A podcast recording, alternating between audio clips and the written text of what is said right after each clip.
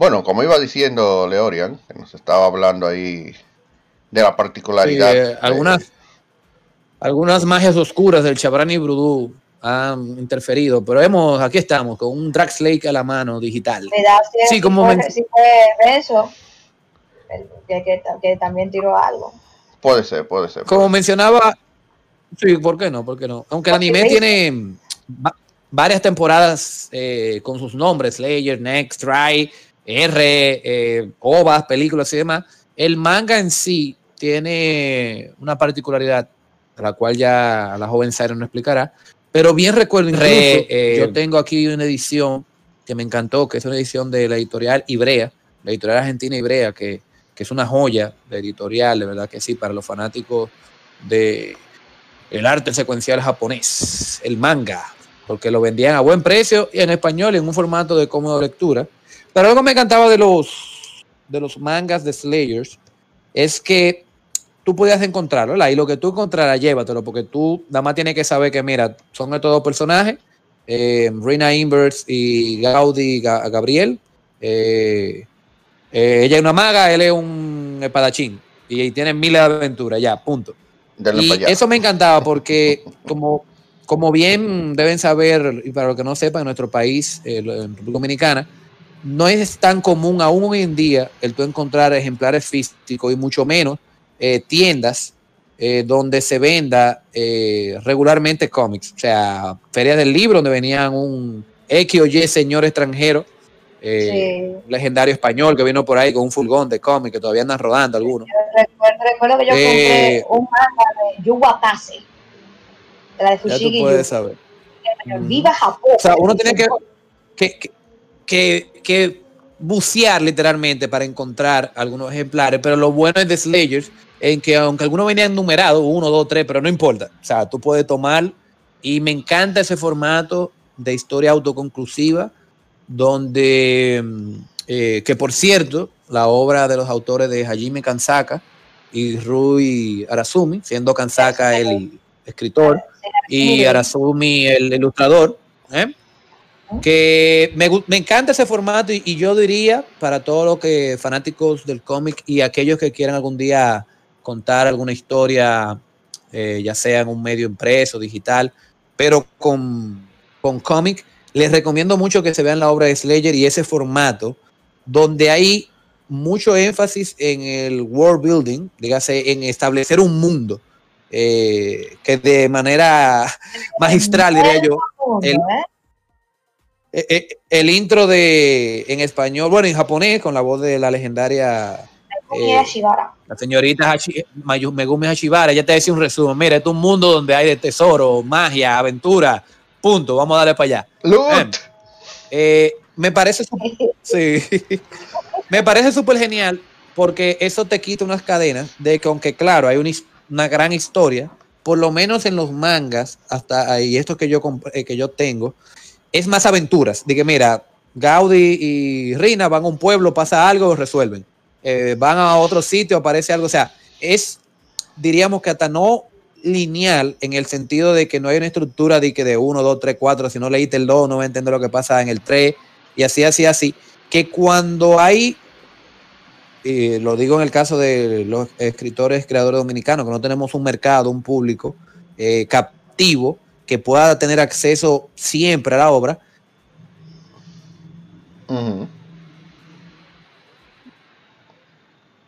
Ay, ¿qué puede ser? Tú tener una breve introducción es una hechicera, Gabriel es una. Ah, se fue. Sí, que no te oía. Ya regresaste. Sí, ya. Sí, Estamos en vivo. Sí, seguimos así. Pero me encanta ese formato de aventuras autoconclusivas, donde lo interesante es el mundo y estos personajes recorriéndolo, que recomiendo mucho a aquellos que quieran empezar a contar historias, que, no menosprecien eh, este formato de, tener historias autoconclusivas para tú simplemente eh, contar una historia, que para mí es lo más importante. ¿eh? Es muy buena técnica, porque sobre todo hay personas que no, no, que se encuentran estresante, lo que, que tienen que seguir una, una secuencia y que alarga y alarga y alarga la historia. Entonces es como a veces un poquito, eh, te, quita un poquito la, el peso de encima, que tú escribiste una historia corta y pa, terminó ahí. Pero tú quieres seguir usando los personajes para, para usar los personajes, pero no quieres seguir esa misma, esa misma vertiente, esa misma línea. Pues está bien, otra historia con ellos mismos, pero otra aventura y terminó ahí. Y ahí va, y va ahí, y ahí va a ser, y ahí sigue. Sin la limitante de que Eh, yo- tiene que ser Así mismo, así mismo, Lady Siren. Me parece eh, muy interesante esto, pero a destacar que sí hay personajes recurrentes, como Sí, son el caso de, obviamente, eh, Lina Invers y Gaudi, que son los que más hacen aparición, pero también están sus compañeros, ¿verdad? De Selgadis, eh, Amelia, eh, Amelia. Pero fíjate que no, no, no es vital tampoco que estén ahí. O sea, cuando tú estableces estos personajes, que tengan en cuenta eso, no es que todo el mundo sea prota, porque ahora todo el mundo quiere tener eh, quiénes son los protas. O sea, no es el poder de tu personaje y qué tan grande es su esfera de energía, su espada, sino es por dónde llevan la historia. En el caso de, de- de Lina y de Gaudi, la historia lo sigue a ellos y donde ellos vayan es importante, donde ellos no vayan no es importante. O sea, tú puedes, es- y es, eso es lo que me gusta, que se creó un mundo. Te hablan de que, mire, tu mundo donde hay magia, fantasía, que bueno, Andrés hizo la muy buena comparación de que esto es prácticamente D&D, eh, Dungeons and Dragons, el, el manga, el anime, donde hay dos personajes que tienen aventura en un mundo preestablecido, donde ya hay unas reglas de magia, caballería y demás. Que sí, hay una gran historia, ¿verdad? Hay una mística, hay dioses y demás, pero lo importante es lo que ellos hagan y esa aventura que ellos tengan am, durante este capítulo, vamos a decir. Y que en buen formato de sitcom norteamericano no tiene repercusiones mayores, eh, tal vez una que otra en cuanto a si encontraron un ítem o algo que, que en el O anime pasaba. aprendió- me recuerdo O que se había- aprendió un hechizo que era, que usaba un poder Exactamente. poderoso que podía causar algunos estragos. Exacto. Eh, eso pasaba mucho en el anime, que sí, sí seguían esta secuencia donde sí, cuando aparecía un personaje, eh, ah, entró Selgadi, Selgadi salía en lo que siguen. O mira, Rina mm, le quitó una, unas gemas a cero, que la hacía más poderosa. O sea, ella, su traje cambiaba por eso, pero eh, en el manga no pasaba tanto esto. Serán historias más autoconclusivas. Sí, había unas tramas donde salían unos personajes recurrentes. Recuerdo mucho una rival que ella tenía. eh, cabello eh, azul, que yo pensaba, Ah, que era- nada. Naga, que yo, que yo pensaba que era la legendaria Luna Inverse, porque siempre se habla de, que de la hermana mayor de Rina, Luna, que es el terror de ella. ese Ah, es no, sí, sí, sí, sí. O sea, ese eh, el personaje como terror del llano, porque es una. Porque ella es que la, la, la, la caballe- la maga amaba el duca de que si yo dónde, que Lina. Lina Sí. Inverse de- de- de- destruye un pueblo por hobby.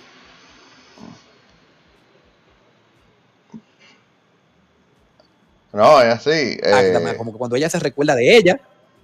Y, y- y eso me gusta, porque eso mantiene como la mística del personaje OP y Broken, de que mira, si tú crees que Lina tiene esta OP, ella le teme a su hermana. Ya tú puedes saber. Y, esa mujer anda por ahí. Yo me- hay inclusive una trama del anime que es de que, que yo no te voy a ayudar. ¿Por qué yo te tengo que ayudar a ti? Ah, bueno, mira, es que tal persona, tu hermana, mandó una carta conmigo para que tú, para que, y tú, que, y tú ves a Lidia que está, que está echando para atrás. ¿Qué, qué? ¿Qué tú, que mi hermana qué? Y que así con el, el señor miedo. Sí, Sí, sí. establezcamos que desde un principio, e- esto, este mundo, aunque eh, obviamente la magia y la aventura eh, ronda eh, su principal género, yo diría que, que la comedia, por lo menos para mí, es, es parte vital. Claro, es uno de hay los que tiene. eh, hay momentos dramáticos, hay momentos incluso románticos, hay momentos, pero yo diría que, que, que esa comedia y esa comedia tipo slapstick, tipo que porque tal cosa pasó, algo se cae, porque Rina hizo esto, y al final, y otra cosa, tienen que entender que muchas veces Rina viene siendo la villana de la historia, en la mayoría, incluso era uno, uno de los títulos de que menos convincente de que en español se llamara, en latino se llamara de que los justicieros, cuando Rina Invers robaba la destrucción, Sí, sí, la que sí. causaba era ella. La que causaba la destrucción era ella. todo era ella. Sí, Nunca sí, se sí, me olvida- La destrucción era algo, un daño colateral.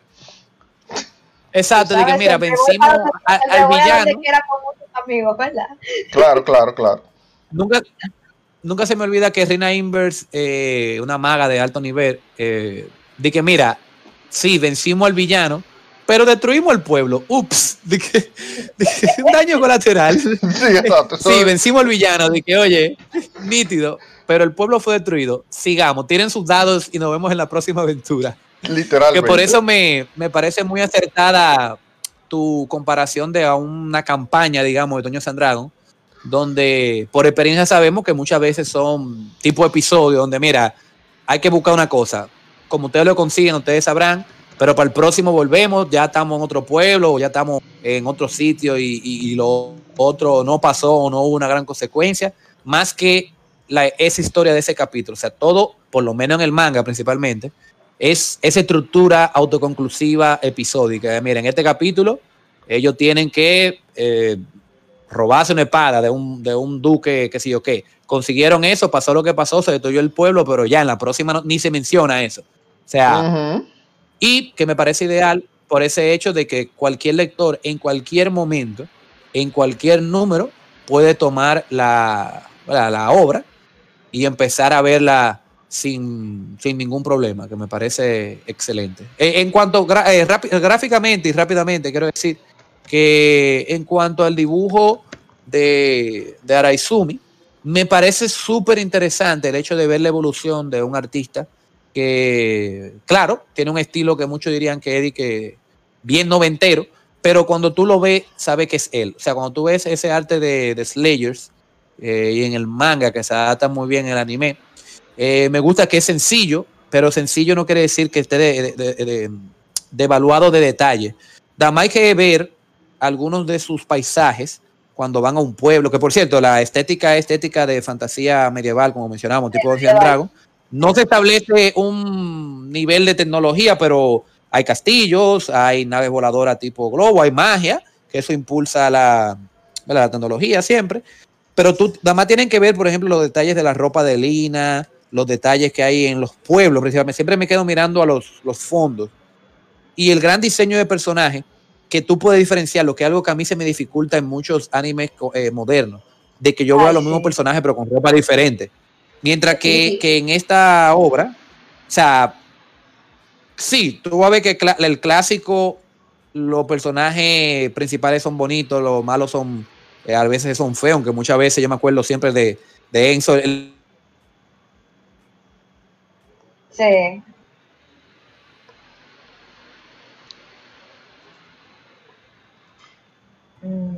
Más protagonista bueno que, que la venciable, pero el caco que los que puedan se noten los fondos y los detalles en la ropa. O sea, como él sabe que estos son sus personajes principales, él no escatima en, en detalles a los mismos. Y tú notas que Rina, incluso en el anime hay unos cambios de ropa que son muy eh, prominentes por el hecho de que eh, se, ve, se ve como los RPG, que cuando tú comienzas tú tienes una espada de madera, un escudo, eh, ropa básica, pero mientras evoluciona la serie tú tienes ya equipamientos más complejos que se ven más estéticos. Lo mismo pasa con el personaje de Rina, eh, incluso mismo Gaudi, se ve que las armaduras y la ropa van evolucionando. creciendo, evolucionando a medida que sus habilidades también. Sí, sí. Y si no evolucionan, al menos, al menos la calidad de la ropa sube un chip. Sí, sí, exacto. exacto. No, porque tanto loot tenía que servir de algo. De seguro ellos pueden comprar ya ropa mejor, un chima para adelante, aunque Rina se queda con casi todo, pero bueno. y, todo, y casi todo se va en comida. Sí, exacto. Ese es debe ser, comida. Casi todo se va en comida. Ni en transporte, ni en transporte, en comida. Sí, porque si ustedes creían que Goku era el tigre que más comía, eh, es que ustedes no han visto a Rina todavía en, uno de esos bazares por donde ellos se pasaban. Y... El donde ellos competían era de que vamos, a, vamos, de que comida, vamos a esto. ¿En cuánto, en, cuánto estamos? ¿5 a 6? Vamos a ver quién gana en esta. Sí, literalmente. Entonces, em, precisamente ese es el tema con, con Slayers. Eh, al ser... Estos datos, rápidamente. Eh, la novela es del 89 1989, ahí en ese año que comenzó. Y todavía está en emisión en el sentido de que dijeron que terminó en el, en el, en el volumen 15, pero después, como para hacer reminiscencia, el autor volvió y comenzó a tirar serie en el 2019, sí, 2018-2019. Entonces, también están que hay varios eh, vertientes que pueden, que, que, llegan hasta inclusive hasta 30 volúmenes y eso. Y actualmente, eh, al menos a nivel de licencia, eh, Tokyo Pop tenía la licencia hace unos cuantos años, pero después la dejó debido a la situación que tuvo económica hace unos años. Pero ahora una, una nueva editora ha tomado los derechos y lo está tirando en modo digital en Amazon las novelas y va a comenzar y va a hacer la, a tirar la versión eh, impresa a partir de julio de 2021. en un modo 3 en 1. Sí, que de hecho estoy esperando esa versión para tener los y, eh, Omnibus Edition 3 en 1. Físicos como se debe. Como debe de ser. Entonces. El Collector's Edition que va para, la sección de Treasure Hunters. Claro que sí. Entonces, em, vamos a hablar un poquito del tema de, de la historia de Slayers. Y el problema es el siguiente. Se preguntarán, bueno, si son historias autoconclusivas, entonces no hay un lore, no hay una historia en Slayer. Bueno, pues resulta que sí. Okay, no hay un lore. ¡Ah! Eh, hay un lore. Eh, que no vamos a hablar del aquí, porque si lo hacemos, no. daría el programa para ello. Eh, por, Gracias. Sí, porque si ustedes creen que existen cosas complicadas, es porque ustedes no conocen el lore de, de Slayer. Y que para, nada, más, nada más para que entiendan, por ejemplo, mira, dicen que hay magia blanca, magia negra, magia chamanística y magia divina. Y que hay una, una quinta que que, su, se que, que, que, tienen de su posición que puede ser eh, magia de caótica. Sí, la magia tiene caótica. tiene división de magia. Después de eso está la división de seres, eh, de entes divinos y entes demoníacos. Después están los mundos paralelos. Señores, no, ya, dejémoslo así. Sí, sí, sí. Bueno, sí, tú me sí. estás escribiendo anime 014, o sea, para mí esos son de qué. No, entonces, imagínense, el problema es que es demasiado, precisamente por lo que estábamos diciendo ahorita, al ser prácticamente un D&D eh, Solo- en no es lo novela, eh, es lo normal, o sea, es una campaña de D&D que técnicamente, se- bueno, y tú llegarás, el problema radica en que aquí no hay niveles de poder máximos, porque por ejemplo, eh, y esto es para hablar un poquito del lore, de, de la historia de, de Slayer. Por ejemplo, Rina se ha enfrentado a personajes como Rezo, por ejemplo. Pero se ha enfrentado a demonios de gran poder eh, como Chabran y Ganú. Aquí la situación es que mientras tú, eh, eh, si tu hechizo coge prestado de, de un ente más poderoso con el que tú estás peleando, tú ganas. Entonces, eso implica muchas cosas. Por ejemplo, con la aparición de ceros, o salve ceros, gran ceros, con la aparición de que ceros, vos, de que vos japoneses de aquí de, de aquí de Ishida, clásico veterano de la, del doblaje japon- del doblaje japonés. sí, sí. Eh, ceros es un mago que él anda por ahí con un panita que se supone que es el dios de la destrucción. Bueno, no, la diosa de la destrucción. Un mago nada más. Eh, sí, sí, sí, vamos a decir que un mago nada más, porque acuérdate que no vamos a entrar en ningún... ah, verdad que todo lo demás es un secreto, ¿verdad? ¿Verdad? Exacto, y no vamos a entrar en mucho detalle. Entonces, ese solo tigre, uno pensaría que, eh, y de hecho, en- eh, anteriormente, si mal no recuerdo, hicimos un podcast hablando de, del anime de Slayer, y hablamos precisamente de esta parte, de que Ceros está supuestamente con una diosa de la destrucción, y uno pensaría, bueno, pero ella lo mangonea y qué sé yo qué. No, el tigre está ahí porque le da la gana. Eh, Y eso nomás lo estoy mencionando para hablar de los niveles de poder que hay en Slayer. Yo me acuerdo en un flashback de que, eh, sí, la agarró y destruyó que sí yo cuántos dragones. Y tú, y tú ves la imagen de que él estaba ahí parado muy tranquilo, la, la, la, movió un dedo, hizo como, hizo una raya en el aire, como si estuviera haciendo un dibujito. Sí. ¿What? la raya de destrucción de los dragones. Exacto. Y los dragones en Slayer son entes extremadamente poderosos. Y él solo se bajó unos cuantos que al, al, al punto de que los dragones le tienen miedo.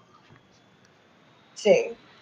Entonces, Sí, e- eso es- esos son los detalles que te menciono a nivel narrativo, de que uno, no- y no es que no tenga que tomar la historia en serio, en serio como algo despectivo, es todo lo contrario. mm, Es de que, mira, disfruta el viaje, yo diría, de que, mira, lo Exacto. importante es que tú te entretengas, te identifiques con los personajes, cuál es tu favorito, cuál te gusta más. Eh, yo diría que hasta cierto punto, eh, no, porque no es que no te encariñe, porque tampoco hay así de que, ah, me mataron al personaje favorito, o sea, no, es no, una novela de entretenimiento ligera. Vuelvo y digo, no de una manera despectiva, porque ahora también se tiene la idea de que si algo no es de que épicamente complicado y tiene imágenes religiosas, Snyder, eh, eh, no es serio. Señores, no, o sea, para mí Slayer es esa serie que, que por lo menos te tiene garantizado de que, mira, Slayer, eh, me puedo desconectar un rato y, y va a ser divertido. Y tiene su historia, como ustedes mencionaron, tiene su lore, como Claro. Y no, y el tema es que precisamente a nivel de, de historia, Pero no, no te preocupes de que eres y de que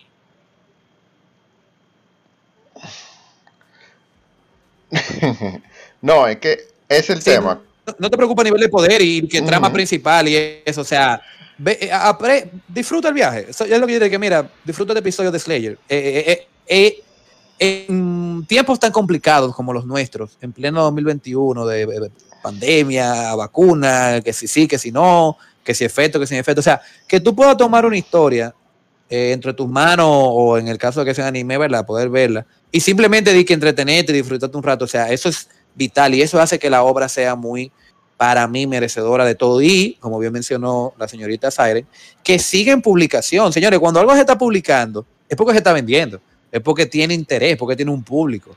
Y si todavía se sigue publicando, compilando, teniendo adaptaciones, ¿verdad? Es porque está generando interés. Y para mí eso solo habla del, del valor de la obra. O sea, no todo tiene que ser un evangelio para tú di que dale el respeto que merece.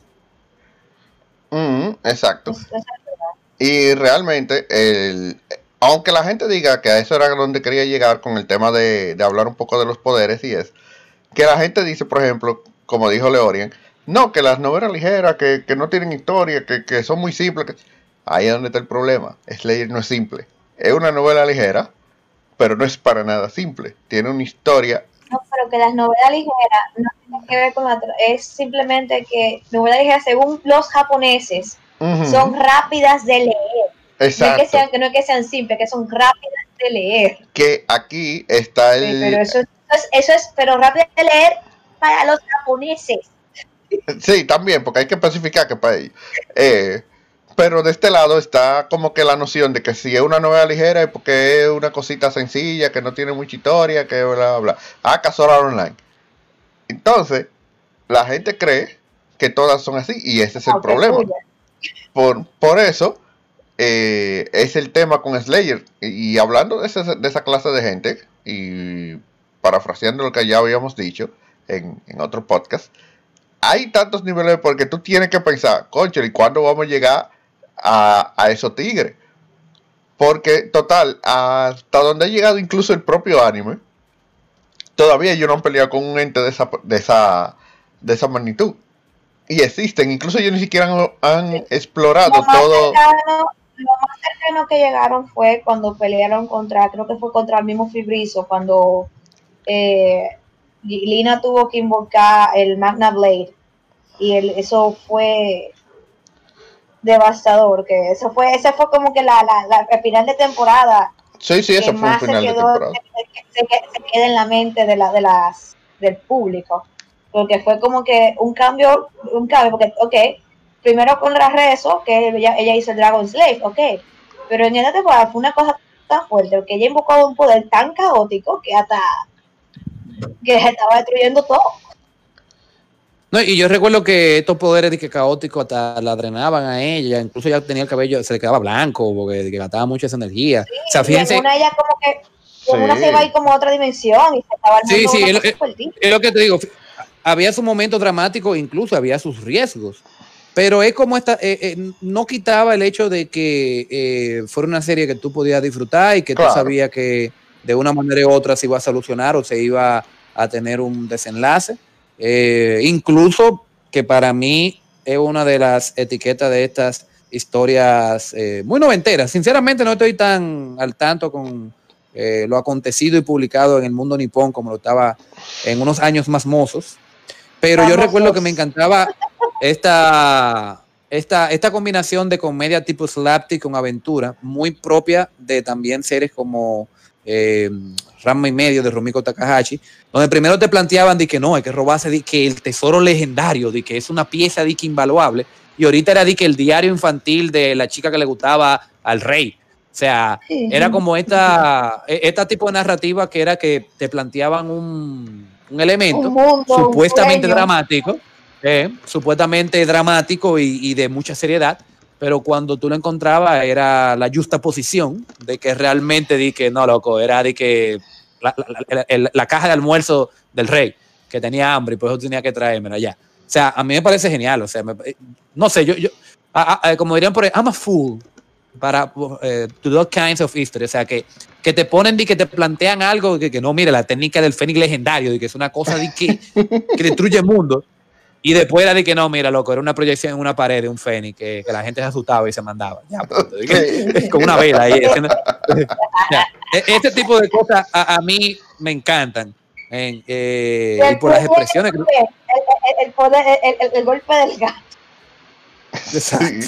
O sea, te lo, te lo digo porque eh, tengo muy buenos recuerdos de estas obras, en especial de Rama y medio de Slayer, por ese tipo de trama incluso yo diría que, son parte de mis mayores influencias al momento ya de, escribir o algo, de que tú puedas tomar algo y, y subyugar la expectativa, de una manera gratificante no, no por el hecho de que ahora quieren hacer teoría y que todos quieren hacer un foro y sacar antorchas y espadas, de que por qué Pietro era Evan Peter y por qué otro universo. O sea, señores, disfruten el viaje. ¿De que por qué? Porque el autor tomó que es una consideración. O sea, entiendo que estamos en una época, claro, de la información en donde eh, todo el mundo tiene acceso a investigar y a hacer sus propias teorías. pero no, saturación de eso, que Exacto, o sea, no, no sobresaturen una historia, una historia, una historia. O sea, el autor tiene derecho a simplemente querer contar una historia divertida, a simplemente hacer un, un gag, hacer un, un slapstick. O sea, ¿por qué? Porque me pareció divertido. Ya. O sea, es algo que, no podemos perder esa, esa inocencia o, esa esencia de que al final las historias son eso, son historias que tienen que llegar a entretener. O sea, en ningún momento se te, se te filmó un contrato de que, mire, esta historia va a ser súper seria y, todo va a tener que ver, o sea, hay contenido para eso. si tú ves ese derecho, déjala. Adelante. Pero eso no quiere decir que la obra no sea respetable, como mencionamos. O sea, el autor tiene de los 90 eh, con la obra y se está reeditando, se sigue eh, publicando. Se publicó con éxito en Argentina, en España. Eh, el anime tuvo muchísimo éxito. En, en el 2008 o el 2018, no me acuerdo muy bien, hubo una reedición de las novelas inclusive y todo. Sí, sí, porque en un mundo donde hoy en día la mayoría quiere consumir.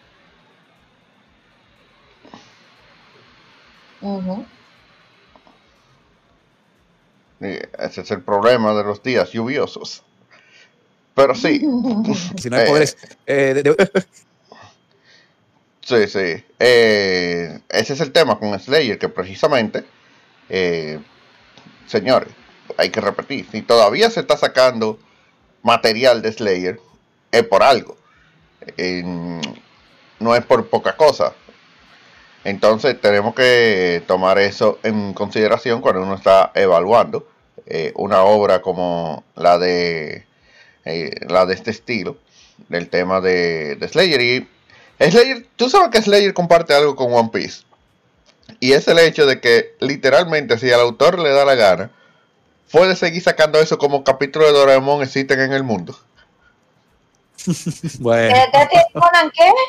Exacto, o Detective Conan. Porque es que literalmente él puede nunca acabar. Es como lo que yo digo con One Piece. Si ahora le da la, le da la gana, él puede decir, mira, ahí la infinita en el Gran Blue. Ellos van a pasar de ahí y nunca van a encontrar One Piece. Podría pasar. Bueno, Es según, más, el One Piece, el One Piece es un pedazo, de- eh, eh, es una hoja de la mata que ustedes vieron en el primer capítulo y que te- te- ustedes nunca le hicieron caso. cuando viene a ver. eh, Señores, no. Yo diría, miren, es algo que voy a compartir con especial los que interesan a crear historias, los retronautas que, quieran introducirse al mundo de la narrativa. La magia de Slayers es lo siguiente. Sí, hay una trama, hay una historia. Sí, hay un nivel muy bueno de, de desarrollo de, vamos a decir, artístico. Pero los personajes, o sea, ¿qué hace que hoy en día sigan publicando historias de, de Batman, de Superman, de, de Spider-Man en este nivel occidental? Es que el personaje llama, es que el personaje es fiel a la esencia. Y sí, hay versiones que cambian por el tiempo, pero es lo que ha conseguido, ha conseguido eh, el autor Hajime Kansaka y el ilustrador Rui Arasumi, de que sus personajes sean inmemorables. O sea, fíjate como mencionó Andrés, es algo que, que Oda también lleva hasta un punto. O sea, eh, son de esas historias que pueden ser, pueden ser infinitas, o sea, pero mientras estén Rina y Gaudi y sus amigos, que siempre viajan conmigo, eh, y se mantengan, ¿verdad? Con este tono y esta trama de que no es que no pueda haber drama, pero que tenga este balance de acción, aventura, comedia. Porque como mencioné, lo importante de Slayer es que te plantearon un mundo donde la magia es real. Ahí tuvo Neri hablando un resumen breve de que hay hasta multiverso, o sea, de que mira, Sí, si hay que sí. hacer una, de que, de que si en una historia se van de que otro plano, donde ahorita es el Japón feudal, tú no te vas a encontrar raro de que, ah, claro, sí, se metió en un portal magia. Ah, sí, sí, sí, claro. Un hechicero lo hizo. hay, hay unos mundos paralelos. Un hechicero lo hizo, exacto. Hay unos paralelos de tal nivel que, que, que, que, que, que está el Lord, of el, el, Lord de la- el señor de la pesadilla que dice, miren, si en este mundo gana tal raza, yo lo destruyo. Si gana tal, lo dejo tranquilo. Des- pónganse ahí, vamos, vamos, entes insignificantes, peleen. La cosa está fuerte. Entonces, me parece muy interesante ese detalle de que eh, te permita esa narrativa de tú crear un, es lo que llama un world building, ¿verdad? Una estructura de un mundo, donde, oye, mientras haya mundo, va a haber historia. O sea, que es parte de la esencia de la aventura. Eh, este espíritu aventurero que vuelvo y recalco, muy buena la alusión que utilizó el maestro Andreus de verlo como D&D, los fanáticos de los juegos de rol, donde, oye, mientras el DM pueda seguir sacando historias y pueda seguir sacando eh, personajes y nuevos continentes y una nueva magia y, tramas, los personajes aguantan. O sea, son personajes que no se sienten cansados porque son justamente eso, son ojos por el cual explorar eh, este, este mundo. Y un detalle interesante, hablando que ahora mencioné de DM, que la primera revista donde eh, eh, se llamaba la Dragon Magazine, que le llamaban DM en, Sí. en Dragon Japón. Que desde Ya, ahí ya tenemos algunas alusiones a, a Dungeons and Dragons. Ay, Dios. Pero muy, muy, muy genial. Y aquí hay en la novela, eh, las novelas, no estamos hablando de los, de los cómics, ha vendido más de u- 20 millones de copias en impresas. O sea, no estamos tomando en cuenta los mangas ni las ediciones digitales. Y el anime eh, está considerado, tiene muchísimo, no voy a decir, eh, tiene muchísimas eh, partes, ovas, eh, rápidamente, Slayer, Slayer Next, Slayer Try, Slayer Revolution, Slayer Evolution, R, Evolution Y- R, sí, el Premium, y después está el Maoba y de cosas más. Oye, uff. Esta- exactamente, hay mucho de qué ver. pero vuelvo y digo. joyas de los 90, ¿eh? Considerado así. Exactamente, es una de las obras que, que, que dentro de su mundo, claro, siguen siendo de que los 90, de que eh, tanto en cuanto a los personajes, la estructura y el hecho de, de- de su publicación, es como podemos decir, como es la música de sintetizador en los 80, así, para los 80, así es Slayer para los 90 en cuanto a animación y, y mangas y esa la, la cultura eh, japonesa. Eh, en general, lo recomiendo. eh, cuando ustedes puedan ver algo de Slayer, de lo particular, véanlo. Vuelvo y digo, la afinidad que tengo con los mangas es que tú puedes dar un, el que sea, el volumen que caiga en tu mano, lo vas a leer y te vas a entretener. Tal vez tú... Recomiendo las primeras dos temporadas, que son bien entretenidas. yo tengo los, VHS, para que tú veas, que me regaló un amigo que se fue para Estados Unidos y volvió de esto, tú sabes, la gente que viaja. El, clásico, los viajeros de los 90, que era de que un nivel, de que, oye, el viajero, el viajar en los veranos a otros, a otros reinos y vuelve con tesoros. Primos venían con VHS que hacemos intercambio y todo así. Oye. Yo tengo Slayer, el de los dragones Try, ¿verdad? La Try. Slayer Try. y, tengo eh, un lugar muy especial en mi corazón por, por esa serie. Y incluso hay muchos detalles que luego aprendí que solo eran de, del anime. Eh, pero me encanta. Y, vuelvo y digo, Slayer es esa serie que tú la puedes ver en cualquier momento, en cualquier lugar. Incluso yo mismo tengo algunos ejemplares de la editorial Librea. Y a veces yo le encuentro, de que, hey, Slayer. Sí, y lo leo de nuevo. Y, me fijo de detalles que no había visto antes. Sea, de mi parte, muy recomendable. ¿Qué tú dices, Andreus? Oh, claro que sí. Slayer en realidad es una de mis, eh, de mis historias favoritas. Entonces, eh, obviamente yo también lo voy a recomendar fuertemente. Y señores, eh, búsquense su light novel de, de Slayer o si quieren el manga. Y si no quieren leer. disponible en Amazon Digital, le pueden pagar 6 dólares. Exacto. Y si todavía no quieren leer nada, bueno, pues denle al anime. Que eso es totalmente imperdible. Eh, de hecho, todavía estoy esperando, veo, ojalá y saquen otro, otro anime, ya que como el autor todavía sigue tirando cosas por ahí. Hay de dónde agarrar para tirar otra cosa.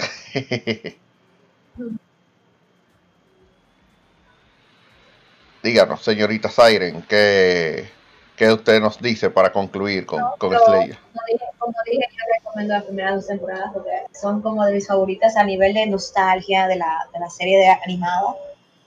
Eh, porque como que me dejaron como la, la, impresión, recuerdo las canciones, recuerdo como la, las comedias que había, pero al mismo tiempo como que la, la, la como había varios, varias cosas que, que se quedan con, que se quedan con la eh, que se quedan contigo, a pesar de que en varias ocasiones eran como autoconclusivos, pero era, era como que te dejaba un mensaje de vez en cuando.